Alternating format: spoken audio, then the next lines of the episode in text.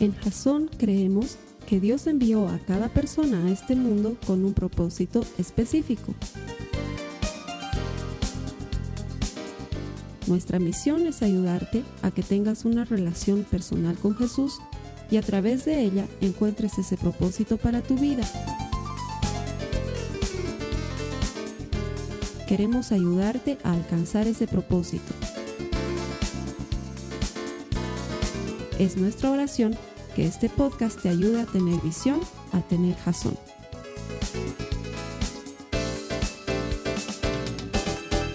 Todo este esfuerzo que hacemos, poner nuestros servicios en Internet y que sean absolutamente gratuitos porque la palabra de Dios debería ser gratis, lo hacemos porque queremos ayudarte a desarrollar una relación personal con Jesús. Porque estamos convencidos de que todo el que encuentra a Dios encuentra vida. Y queremos ayudarte a encontrarte con Él y que su palabra, que es poderosa y eficaz, ponga una semilla en tu corazón y esa semilla germine y produzca vida. La vida abundante que Jesús prometió para ti y para mí. Si tú y yo estamos hoy aquí es porque Dios tiene un propósito para nosotros. Bienvenido. Estamos en medio de una serie que se llama Esa gente. Y cuando hablo de esa gente, estoy seguro que te vas a identificar conmigo porque es muy frecuente que tengamos que aguantar a esa gente. Esa gente que es manipuladora, esa gente que es chantajista, esa gente que le gusta hacerte sentir culpable, esa gentecita que nos rodea y que hace que la vida sea un poco más complicada. La semana pasada hemos hablado de esa gente que se hace a la víctima, que viven constantemente chupándote las energías, es como un vampiro que se te ha pegado aquí al cuello y todo el tiempo está detrás de ti. ¿Me quieres? Pues ya, te he dicho que te quiero. Sí, pero es que ya han pasado siete minutos que no me dices que me quieres, entonces quiero estar seguro que me quieres. ¿Sabes cuál es el culmen de la manifestación victimista de hoy en día? El WhatsApp.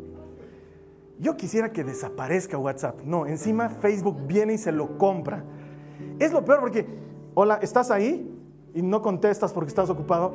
¿Te has enojado? ¿No, me quieres hablar? ¿No? Y, tú estás ocupado y quisieras responder y ya puedes hablarme, por favor, respondeme, por favor, respondeme. Y entonces algún amigo mío cuyo nombre no voy a mencionar responde algo como estoy en una reunión. Y la otra persona, mentira, no estás en una reunión, no me quieres hablar, me tratas mal. Eso es lo que haces, torturarme. Y, sabes que el WhatsApp es increíble para hacerse a la víctima. Y eso aprendíamos la semana pasada, que una persona que se hace a la víctima en realidad se siente víctima, solo que no ha recibido la ayuda que necesitaba. Y esta semana vamos a aprender un poco sobre los manipuladores. Sobre esa gente que de una u otra forma está tratando de que hagas lo que ellos quieren que hagas. ¿Sí? Has debido conocer a esa gente. ¿Cuántos aquí conocen gente manipuladora? Por favor, si me quieren, levanten su mano, por favor, si me quieren. Si me quieren, digan amén. Pero como si me quisieran, parece que no me quieren. Digan amén como si... El predicador también puede manipular. Porque manipular es parte de la práctica común de la gente. La gente tiende a manipular. De hecho, me han contado un chiste que ya lo has debido escuchar alguna vez, pero es bíblicamente incorrecto, pero utiliza cosas bíblicas, así que no lo vayan a tomar como que doctrinalmente es así. Pero resulta ser que llega el fin del que alguna vez hemos hablado y está Pedro ahí en las puertas del cielo y han puesto dos filas y hay un letrero aquí grande que dice fila para los maridos dominados por sus mujeres y aquí hay otro que dice fila para los maridos que jamás han sido dominados por sus mujeres. Y en la fila de los dominados hay una cola que no termina jamás. Y en la fila de los no dominados hay un pobre tipo está parado ahí solito, ¿no? Entonces Pedro mira la fila y dice, esto no va a terminar nunca. Mira al otro lado y lo veo un tipo solito parado ahí, se acerca y le dice, oye, ¿tú qué haces aquí? Y le dice, perdón, pero mi esposa me dijo que me quede quieto y que no haga ninguna pregunta, así que...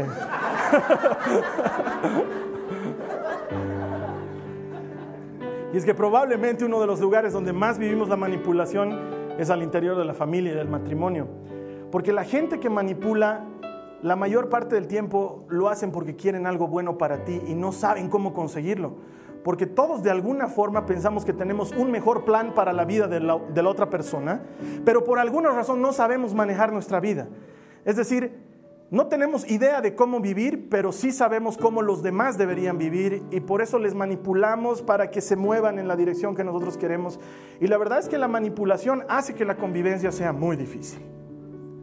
Y Dios sabe bien de esto porque la Biblia está cargada de manipuladores. De hecho, te voy a mencionar un par de historias y la tercera va a ser muy chistosa. La primera es de el rey Herodes. El rey Herodes era rey gobernador en la época en la que Jesús vivía en Palestina. Y resulta ser que un día, en una farra en la que estaban él y sus amigos, estaba tan borracho y tan feliz que la vio bailar a su hijastra. Y después de que bailó, le dijo, mamita linda, ¿qué, ¿qué baile habrá hecho la chica? No tengo idea, pero le dijo, mamita linda, lo que me pidas te voy a dar. Aún la mitad de mi reino se lo daré. Muñeca, digamos, ¿no? no tengo idea qué baile habrá hecho, pero la chica agarra y dice, ¿qué, ¿qué, le pido? ¿Qué le pido? Y va donde su mamá y le dice, mamá, mamá ¿qué le pido? ¿Qué le pido? Y, y, la mamá de esta chica odiaba a Juan el Bautista porque Juan el Bautista le avisaba que ella estaba en pecado al estar casada con Herodes, porque antes estuvo casada con el hermano de Herodes y entonces Juan le decía, eso es pecado y ella no le gustaba, entonces le dijo a su hija, anda y pídele la cabeza de Juan el Bautista en una bandeja. Y esta muchacha fue donde Herodes y le pidió, quiero la cabeza de Juan el Bautista en una bandeja. Y Herodes se sintió muy triste porque él no quería matar a Juan, pero como se había comprometido, se dio ante esta manipulación y así fue como murió Juan el Bautista. La siguiente historia nos cuenta el relato de dos hermanos que tienen un pequeño desencuentro a raíz de un ají de lentejas. Habían dos gemelos, eh, mellizos en realidad, hijos de, hijos de, hijos de, hijos de Isaac, Isaac, Isaac, Jacob y Esaú. Y resulta ser que Esaú era el mayor y Jacob era el menor. Y Jacob tenía esa tendencia de ser chanta, manipulador, de esos que hacen las cosas por debajo. Y un día llegando, regresando de cazar Esaú, estaba muerto de hambre y ve que su hermano había preparado una deliciosa porción de ají de lentejas y estaba a punto de comerse. Y le dice, hermanito, no seas mala gente, invítame tu ajicito de lentejas. Y el otro agarra y le dice, habías querido ají de lentejas. Vamos a hacer un trato. Yo te doy el ají de lentejas, pero tú me nombras a mí primogénito. Eso era muy importante en esa época, porque el primer hijo era el que heredaba todas las cosas de la familia y Esaú las iba a heredar. Pero Esaú agarra y le dice, ¿y de qué me sirve ser el primogénito si me estoy muriendo de hambre? Cambio, te doy la primogenitura, quédate chocho y dame el ají de lentejas. Y se dio a la manipulación de su hermano. Y la tercera historia, esa sí es muy chistosa porque lo que dice la Biblia es realmente chistoso al respecto. Se ubican de Sansón, el hombre más fuerte del mundo. Va y se enamora de una mujer que era la más manipuladora de todo el planeta. La más manipuladora de todo el planeta. Y que si me quieres, dime esto. Y que si de veras me quieres, dime el otro. Y que si de veras me amas, eh, júntate con mi familia y si de veras me amas no nos juntaremos con tu familia porque no me cae tu familia. Y si de veras me amas dime de dónde sacas el dinero. Y si de veras me amas me dirías todas las cosas porque los esposos que aman a sus esposas le cuentan todas las cosas a sus esposas pero tú no eres esa clase de esposo que le cuenta todas las cosas a sus esposas porque seguramente no me amas tanto como otros esposos aman a sus esposas. Y si realmente me amaras me dirías por qué eres tan fuerte pero como no me amas o sea era así. De hecho vamos a leerlo. Está en jueces en el capítulo 16 los versos 15 y 16 por favor Jueces 16, los versos 15 y 16 dice, entonces Dalila, me encanta esta versión, amo. Entonces Dalila, haciendo pucheros, eso dice la Biblia, qué lindo. Entonces Dalila, haciendo pucheros, o sea, te la imaginas a Dalila ahí con su, su cara.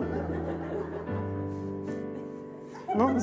entonces Dalila, haciendo pucheros, le dijo, ¿cómo puedes decirme te amo? Yo, yo me imagino que eso debería ser así como, ¿cómo puedes decirme te amo?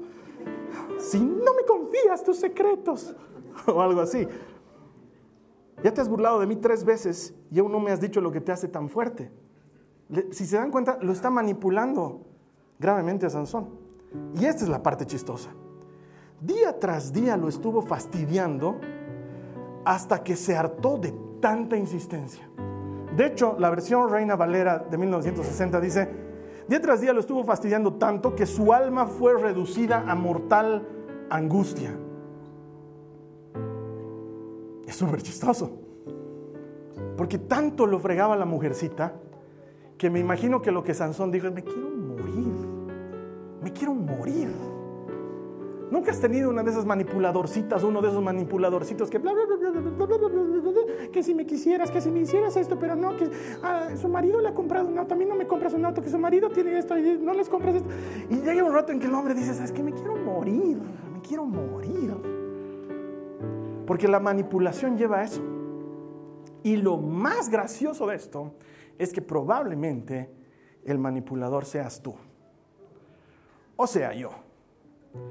Porque muchas veces manipulamos a la gente que amamos con tal de que hagan lo que queremos. Y tenemos el gran pretexto de que estamos buscando su bien. Y eso, eso no funciona. ¿Cuáles son las tácticas comunes de un manipulador? Primero, las más básicas son las que comienzan entre personas que se conocen poco o nada. Por ejemplo, los que trabajan en alguna oficina van a encontrar que los manipuladores se disfrazan de ese tipo de gente que vienen y le dicen a su jefe, lindo terno, jefe, le queda súper bien. Y esa corbata es maravillosa. Y la presentación que hizo hoy, qué maravillosa presentación. ¿Cómo ha hecho usted para hablar también delante del público? ¿Usted cree que la siguiente semana puedo no venir? Tengo un problemita en mi casa. De esa gente hay harto. Nosotros les llamamos aquí en Bolivia los chupamedias o los tirasacos. O hay expresiones un poco más groseras que no se me permiten decir en la iglesia, pero hay esa gente, ¿no ve? Que, como la chilindrina, ¿se acuerdan? Cuando llegaba donde Don Ramón, papito lindo, bonito, ¿me puedes dar un peso? O sea, y de eso hay harto. Quizás no tan descaradamente directo, pero es adulas y adulas y halagas y halagas con el único objetivo de luego pedir algo. Una estrategia frecuente. Otra, que es la más mezquina, es la de los chantajes, ¿no? Es más te vale, más te vale que me hagas caso, porque si no, me voy a hacer pagar con tus hijos. Se van a enterar tus hijitos lo que me estás haciendo. En cuanto lleguen del colegio les voy a decir cómo es su papito, ¿no? Y entonces tú ahí agarras y dices, no, por favor, no las metas a las guaguas en esto. Era que pienses antes, digamos, ¿no? Ah, chantaje. Sucio y vil chantaje. Y todos alguna vez hemos sido presas de eso. Pero el peor de los chantajes es la tercera estrategia, la que te hace sentir culpable. Si realmente fueras un buen hijo, vendrías esta Navidad a pasar la fiesta con nosotros. Digamos, ¿no? Y, pero papá, estoy trabajando. El trabajo había sido primero que tus padres, ¿no? Y te hace sentir culpable y dices, ah, no, voy a tener que perder mi empleo e ir a la fiesta de Navidad. O otro tipo de culpabilidad, como, ahí está, ahí está como ha salido tu hijo, por el gran ejemplo que le has dado. Entonces tú te sientes miserable, ¿no? Y, y ahora entiendes la expresión de Sansón de lo redujo a mortal amargura porque quisieras morirte, te sientes terriblemente culpable o no puedo creer que te llames a ti mismo cristiano y me hayas dejado pasar por eso. claro, oras por otros, pero por mí, nada. Todos los domingos a la iglesia, pero yo estoy aquí al palo. Eso dice Dios. ¿No es Él el que dice amarás a tu prójimo? Y yo estoy bien prójimo a ti. Culpa, chantaje, halagos. Son formas de manipular que la gente tiene para, para hacer que hagas lo que quieren que hagas. Y con esa gente tenemos que lidiar. Y probablemente mucha gente tenga que lidiar contigo cuando incluso sin darte cuenta estás manipulando. Y necesitamos aprender a manejar eso. Y tú y yo tenemos preguntas y la Biblia tiene respuestas. De hecho, para Dios, prácticamente todo entra en la categoría de oren. La solución de Dios siempre pasa por hablen conmigo del problema. Porque orar es eso es llegar delante de Dios y hablarle del problema. Y así como la semana pasada aprendíamos tres oraciones que hay que hacer para saber lidiar con una persona que se hace a la víctima, hoy vamos a aprender tres oraciones para lidiar con alguien que manipula. Y para los que están tomando notas, la primera para los que están siguiendo las notas de la prédica, esto está en una pestaña a tu derecha en la pantalla, dice notas, puedes seguir las notas de la prédica. La primera oración, Dios ayúdame a darme cuenta cuando me están manipulando. Parecería medio tonta la oración, pero la mayoría de nosotros no nos damos cuenta que nos manipulan. Son en los casos de matrimonios que atiendo en consejería, de esposas o esposos que no se han dado cuenta que durante años viven siendo manipulados por su cónyuge. No lo saben. No se han dado cuenta, se han acostumbrado a eso y piensan que es normal. Y viven en una relación permanente de chantaje. De más te vale que te portes bien, si me entiendes, y quieres que te dé de lo que quieres que te dé, porque si no, estás castigado. No sé por qué se ríe, yo nunca he entendido bien esa indirecta. Y por eso nuestra primera oración, Señor, ayúdame a darme cuenta cuando me están manipulando. Ayúdame a darme cuenta. Porque en darte cuenta de la manipulación está el primer paso para salir de ella. Acompáñame tu Biblia, Mateo 16, los versículos 21 y 22. Mateo 16, 21 y 22.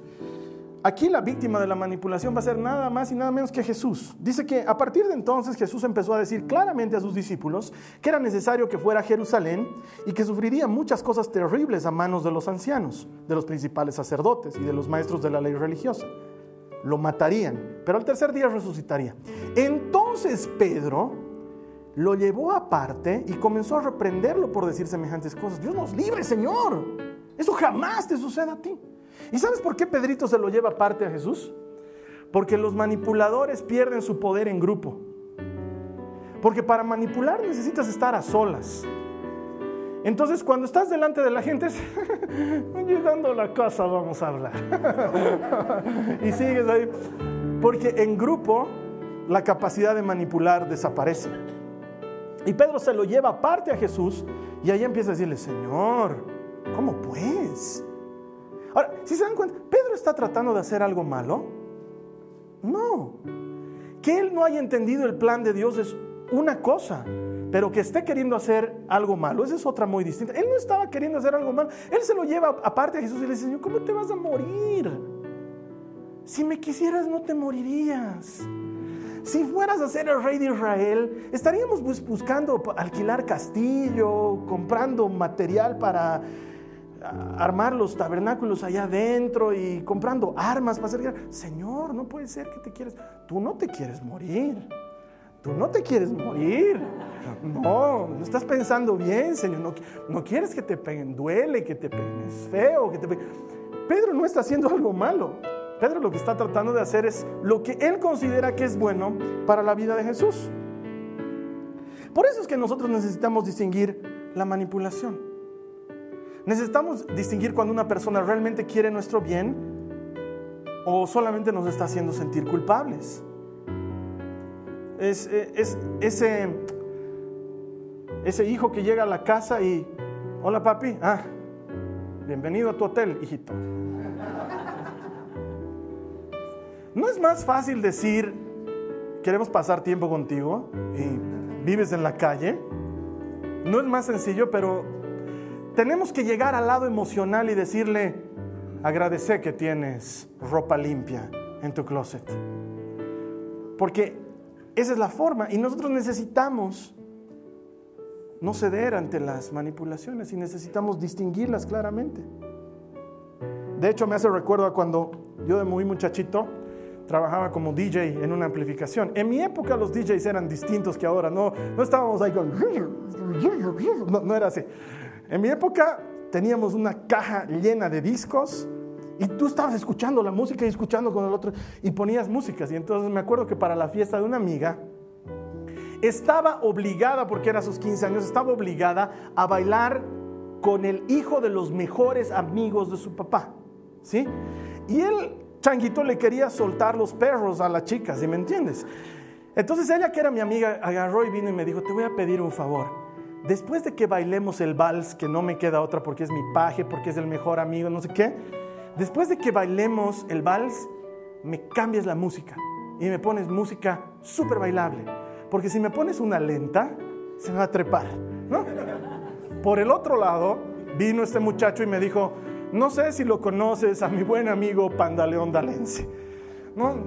Para los que no saben, es el que aparece en el billete de 20 bolivianos. Ok, entonces, en esa época 20 bolivianos era bien, ¿no? Entonces, no sé si lo conoces a mi buen amigo Pandaleón.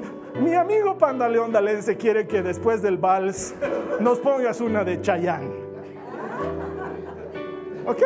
Entonces, yo quería ser amigo de Panda León Dalense, entonces no lo conocía bien, pero en ese momento nos hicimos íntimos. Cuando terminaron de bailar los valses típicos de los 15 años, yo entré con Chayán, pero entré con Provócame, mujer, ¿no? Y el chico que ya estaba listo para saltarle a la señorita, vio como pum, le cortaron el baile y me miró con cara y yo le dije, Chayán, le dije, ¿no?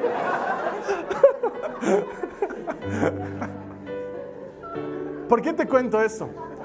Porque es lo que necesitamos hacer cuando nos están manipulando. Necesitamos cambiarle el baile a la persona. Necesitamos cambiarle el baile. Porque si no vamos a seguir entrando en el círculo de la manipulación. Necesitamos cambiar el ritmo. Y si fueras un buen soy un buen hijo, te amo papá, beso. Te amo, nada va a cambiar eso.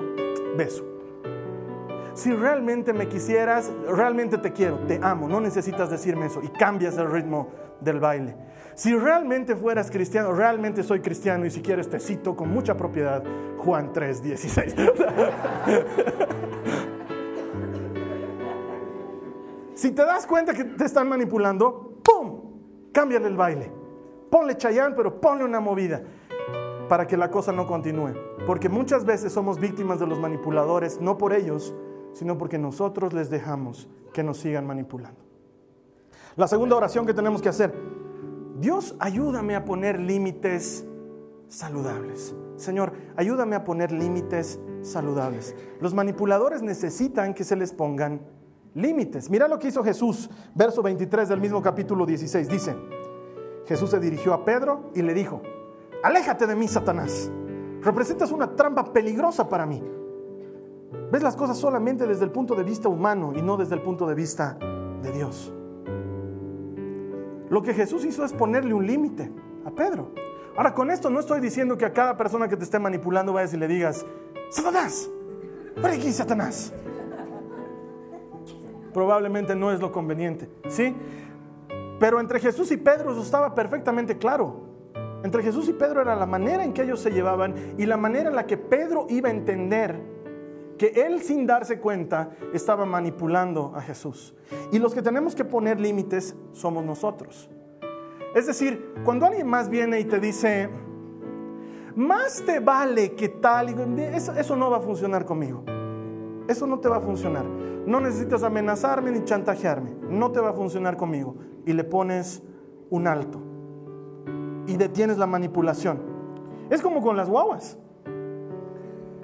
Ya les he contado muchas veces que mi María Joaquina ha venido un poco más necesitada de educarse que la Nicole. La Nicole ha venido un poco, son distintos los hijos. Entonces alguna vez que la María Joaquina me estaba saliendo con alguna macana, entonces yo les dije, hijita, puedes llorar y zapatear todo lo que quieras, pero por más que llores y zapatees, no te voy a comprar esto que no necesitas. Y más bien cuando lleguemos a la casa, vamos a empezar a deshacernos de algunas cosas que están de más si tanto necesitas esto. ¡Pum! Cambio, corte. No me vas a manipular con tus lágrimas. No me vas a manipular con tus chantajes. Lo más frecuente es que la gente haga eso. No me dejes. Y creo que era Palito Ortego, no sé quién era el desgraciado que decía, ya no llores. Ya, ya parala para esto ya no funciona. Ponía el límite. Es chistoso, pero funciona. Alguien tiene que ponerle límite, alguien tiene que decirle al manipulador, por más que llores, no te voy a dar lo que me estás pidiendo porque no es con lágrimas que lo vas a conseguir. No necesitas llorar. Lo más chistoso es que los niños que comienzan llorando, crecen llorando y se vuelven adultos llorones y siguen consiguiendo cosas llorando. Entonces lloran y dice, la gente dice, no, pobrecito, debe estar realmente necesita porque es un hombre grande. ¿Cómo un hombre grande va a llorar?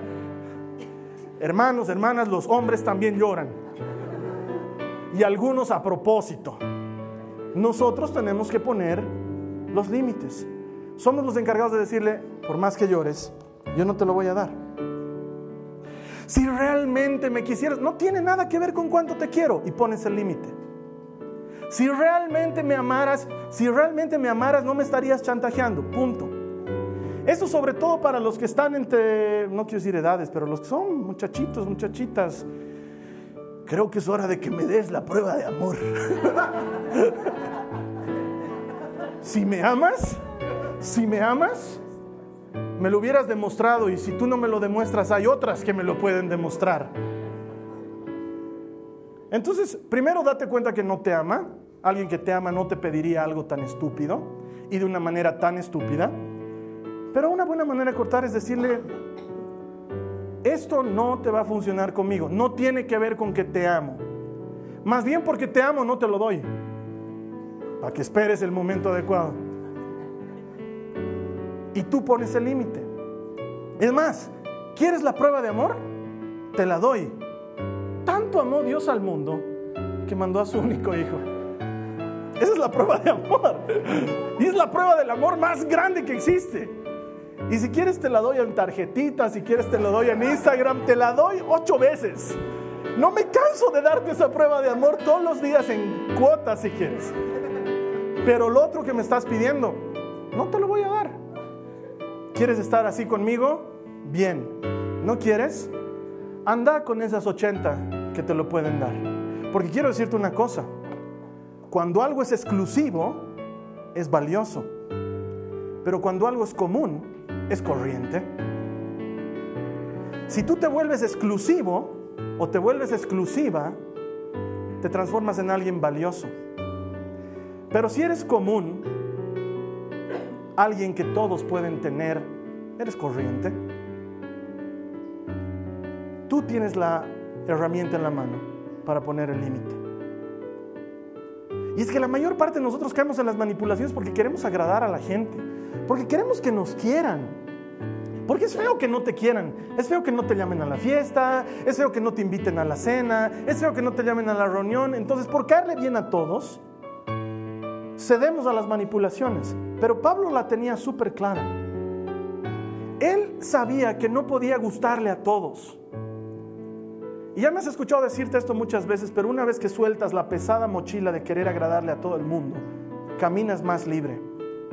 Necesitamos dejar de buscar agradarle a todos. Mira lo que dice Pablo en Gálatas 1.10. Dice, queda claro que no es mi intención ganarme el favor de la gente, sino el de Dios. Si mi objetivo fuera agradar a la gente, no sería un siervo de Cristo. Pablo la tenía clara. Para mí el asunto no es que todos me quieran. El asunto es que Dios esté feliz con lo que hago. Y también puedo garantizarte una cosa. Cuando le agradas a Dios, Dios te hace agradables a las demás personas. Pero también tienes que saber esto, no importa cuán cristiano, amante de Jesucristo seas, hay gente que no te va a querer. Hay gente que no te va a querer por más que te esfuerces. Es más, no te van a querer precisamente porque eres una persona que agrada a Dios, precisamente por eso no te van a querer. Entonces, ¿para qué estamos cediendo a la manipulación y al chantaje? Y si fuera realmente cristiano, es como las películas americanas. Si se van a dar cuenta, las películas americanas siempre hacen aparecer presidentes, ¿no? Y últimamente todos los presidentes tienen que ser negros. Entonces, es un tema es bien importante para ellos, ¿no? Entonces, cada vez que el presidente habla, se van a dar cuenta que habla y dice, We do not negotiate with terrorists. Que traducido al español quiere decir, no negociamos con terroristas. ¿Se han dado cuenta que en todas las películas americanas nos meten eso, pero por todo lado? ¿Por qué? Porque todo el planeta ve películas americanas. Entonces, por si estás pensando hacerle algo a los Estados Unidos, ellos no negocian con terroristas. Y la quieren poner bien clara. Ellos ponen el límite. Entonces, cada vez que tú estés pasando por una situación como esta, tienes que imaginarte que tú eres el presidente de los Estados Unidos y le dices a esta persona, no negocio con terroristas. No voy a hacer lo que me estás pidiendo. no tiene que ver con lo mucho que te quiero, no tiene que ver con que sea buen cristiano, no tiene que ver con que sea tu hijo. No lo voy a hacer. Puede ser mi muy esposo de 20 años, no voy a hacerte caso en esto. Si vuelves a ver a tu familia, me has perdido. No tiene nada que ver, es mi familia y tengo que ver a mi familia. No te puedo perder por ver a mi familia. Si te pierdes porque tú quieres que te pierda, yo tengo que ver a mi familia. Si vuelves a hablar con tu madre, eso fue conmigo. Voy a volver a hablar con mi madre porque es mi madre y es lo que un hijo tiene que hacer con sus padres. Eso no tiene nada que ver en mi relación contigo. Mi mamá no te cae, no te reúnas con mi mamá, no te veas con ella, no te puedo obligar, pero tú no me puedes obligar a que deje de ver a mis padres. No te juntes con esta chusma. Sí, mami, chusma, chusma.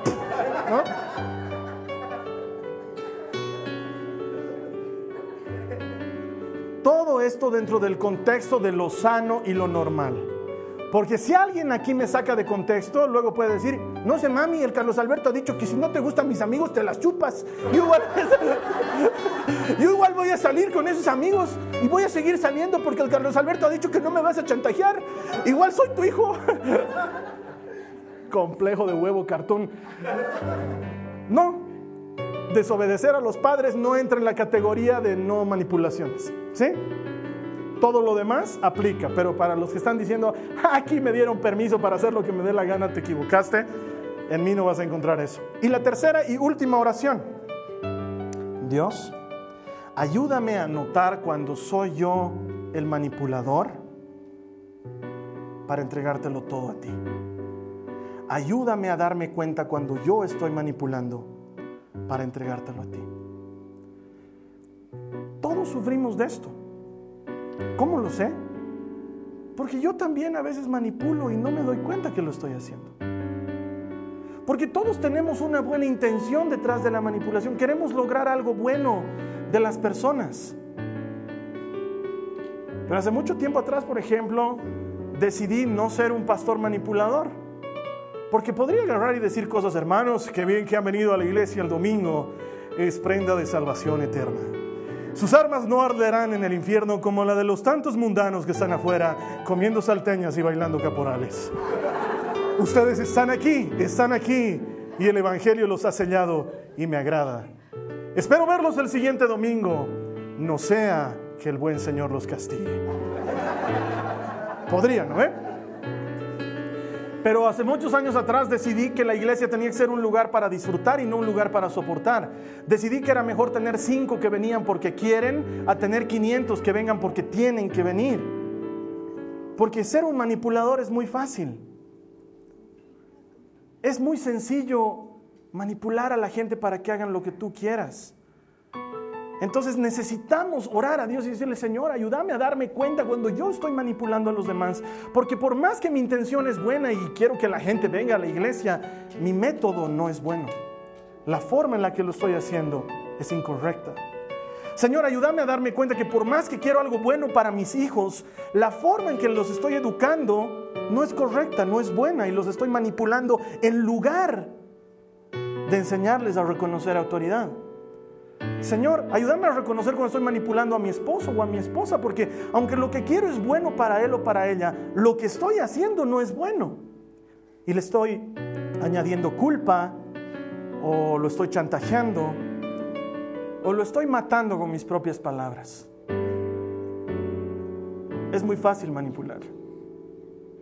Conéctate a Facebook. La gente manipula por Facebook todo el día mandando mensajes indirectos de uno a otro. Los verdaderos amigos llaman, no mandan mensajitos en tu cumpleaños.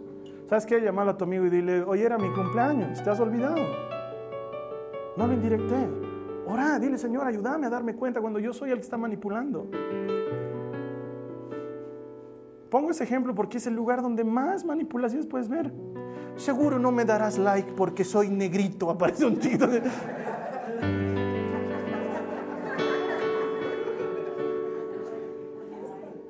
Y no sé quién es peor, si el que pone esa fotografía o el que pone like. y manipulamos todo, todo el tiempo. Y probablemente necesitamos que Dios nos ilumine.